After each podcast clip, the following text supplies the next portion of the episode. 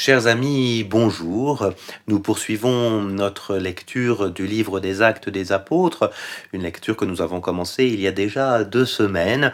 Nous n'en sommes guère qu'au chapitre 2, mais nous avançons tranquillement en posant vraiment les, les fondements de euh, la lecture de tout le livre.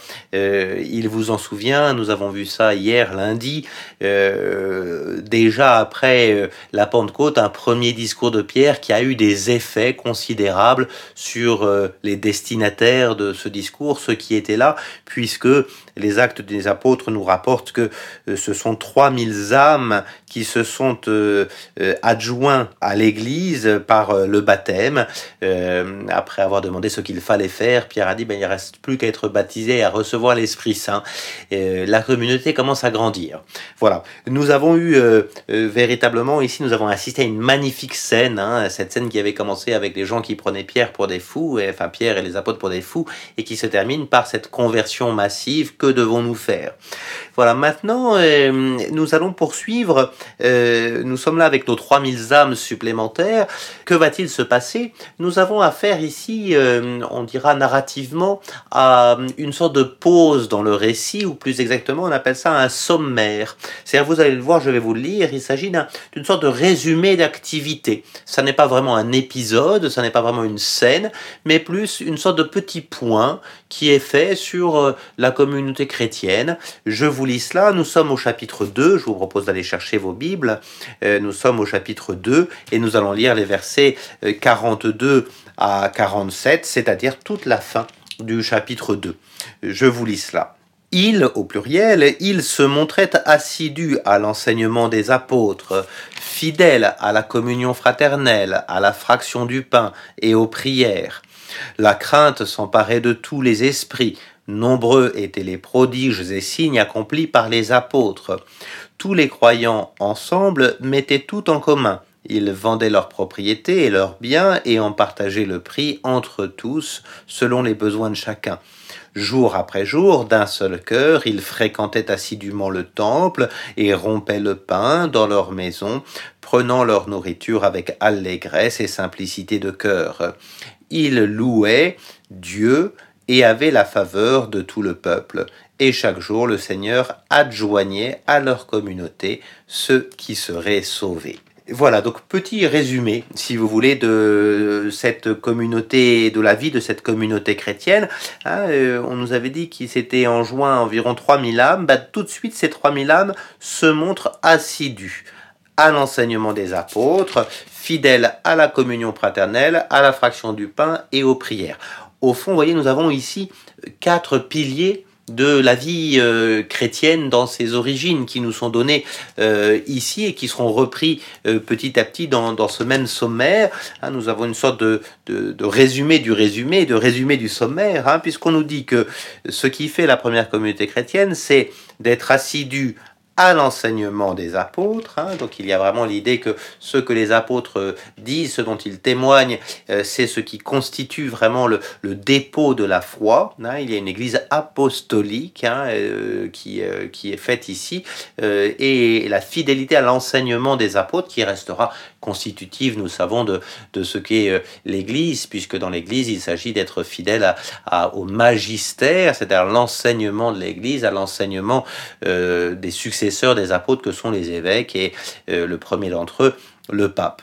Voilà. Et donc, première chose qui constitue la fidélité à l'enseignement des apôtres, la communion fraternelle, hein, cette idée d'unité qu'on avait déjà commencé à rencontrer, cette unité des apôtres, mais ils étaient unis entre eux dans un même lieu au moment de la Pentecôte. Maintenant, il s'agit d'une communauté nombreuse, on est à 3000 personnes, il va y avoir une communion fraternelle hein, dans cette charité sur laquelle Jésus insistait tant et qui est le deuxième pilier, la fraction du pain, j'y reviendrai dans quelques instants parce que ce sera repris là également, hein, cette fraction du pain, c'est-à-dire bien évidemment l'Eucharistie. Et nous avons euh, ici au fond, dans la fin de ce chapitre 2, les, les trois sacrements dits de l'initiation chrétienne. Nous avons eu le baptême, nous avons eu le don de l'Esprit Saint, la confirmation, et nous avons maintenant cette fraction du pain qui est le premier nom donné par les chrétiens à ce que on appellera euh, assez rapidement ensuite l'Eucharistie, hein, c'est-à-dire la messe, hein, tout simplement.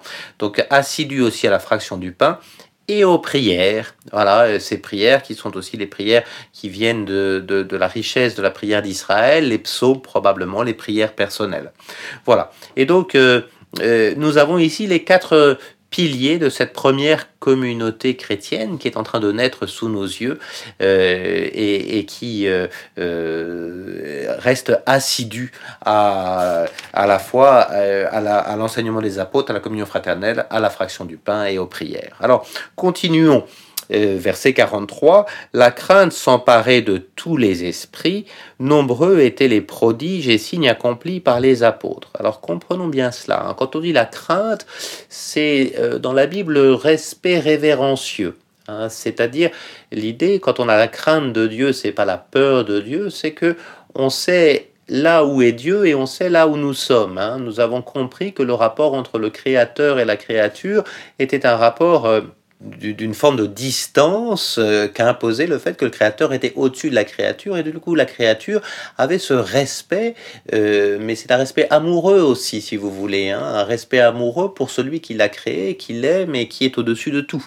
Voilà, donc cette crainte qui va s'emparer des esprits, pourquoi? Parce que nombreux étaient les prodiges et signes. Alors, je ne sais pas si vous vous souvenez, mais les prodiges des signes, on les a déjà rencontrés plusieurs fois, et notamment deux fois l'expression dans le discours de, de, Pierre, hein, quand il parlait de Joël, notamment quand il a parlé aussi du psaume, du psaume 16. Mais jusque-là, il s'agissait des signes et prodiges réalisés par Jésus. On a vu que les, deux mots ensemble rappelaient les signes et prodiges de Moïse. Ben voyez, c'est très beau parce qu'ici, ce sont plus les signes et prodiges réalisés par Jésus, mais par les apôtres. Nous avons vraiment cette idée que les apôtres continuent l'œuvre de Jésus.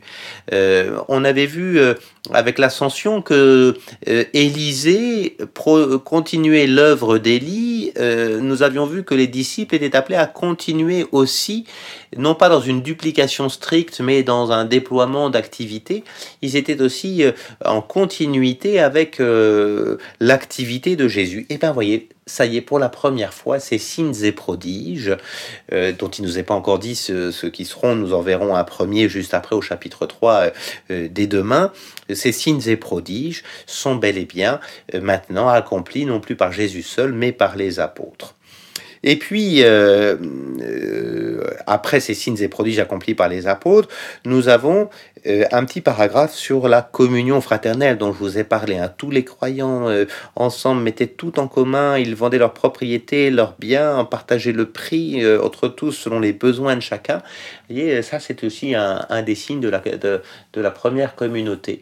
Hein, l'idée que euh, on partage selon les besoins euh, et, et, et, au fond il y a une mise en commun, hein, cette mise en commun fondamentale euh, qui fait que l'argent que peut avoir chacun ou les richesses que peut avoir chacun sont faits pour les autres. Il ne s'agit pas simplement, voyez-vous, d'une sorte de d'idéal un peu rêveur, d'une communauté utopique. Hein. Il s'agit vraiment de cette idée que les biens que nous avons sont là pour euh, être euh, euh, la source de la charité.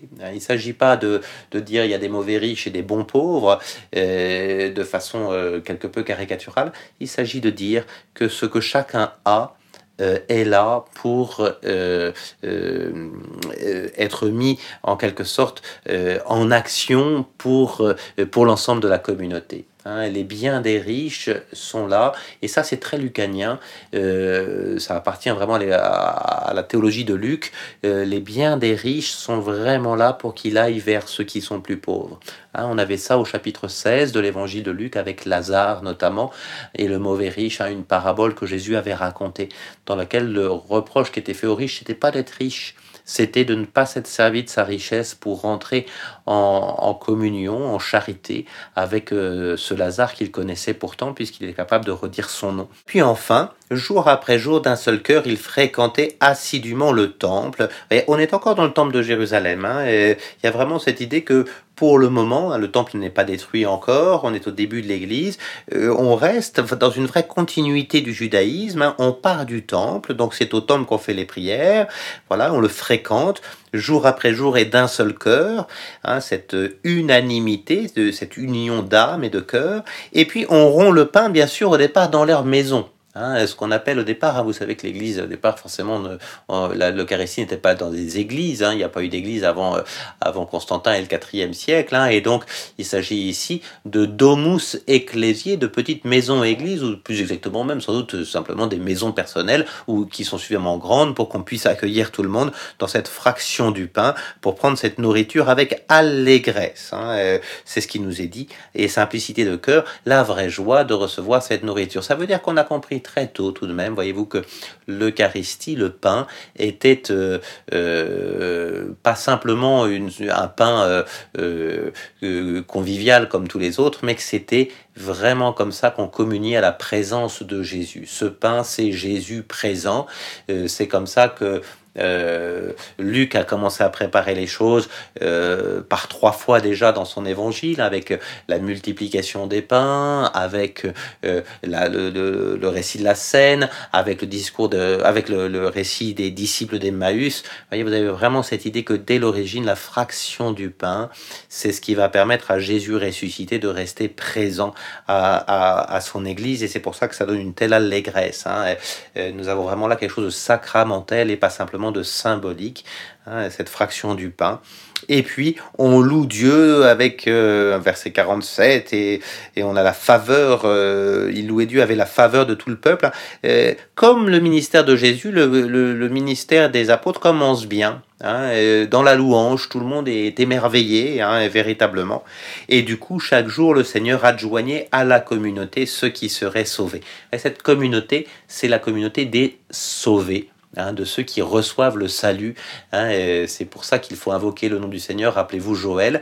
Voilà. Et, c'est Dieu qui lui-même fait croître. Travailler cette croissance. On était déjà à 3000 et il continue à faire croître. Hein. on ne sait pas combien on va arriver avec tout ça, mais il y a l'idée qu'il y a une croissance qui n'est pas, vous le voyez bien, simplement une croissance en nombre, mais une croissance en charité, une croissance en fidélité à la parole, une croissance en attachement à l'Eucharistie. La, la communauté est en train de croître, de se multiplier, un peu comme Dieu avait voulu que l'humanité se multiplie en Genèse 1. Hein, il euh, croissait, multipliez-vous, emplissez la terre. Et ben, on a cette croissance véritable euh, qui se fait ici, qui est plus une croissance simplement de l'ordre de la création, mais cette fois-ci de, du salut. Hein, c'est plus une croissance de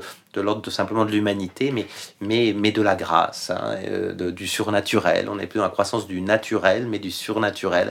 Voilà cette communauté qui grandit, qui grandit en, en, charité, en communion. Et voilà. Et c'est, c'est ainsi que nous avons fait le point avec ce fameux sommaire hein, euh, des versets 42 au verset 47 du chapitre 2. On achève ce sommaire et on va reprendre à partir de demain un nouvel épisode qui va poursuivre si belle aventure de la croissance de la parole de Dieu, du peuple de Dieu, euh, qui est en train de grandir sous l'impulsion de l'Esprit Saint.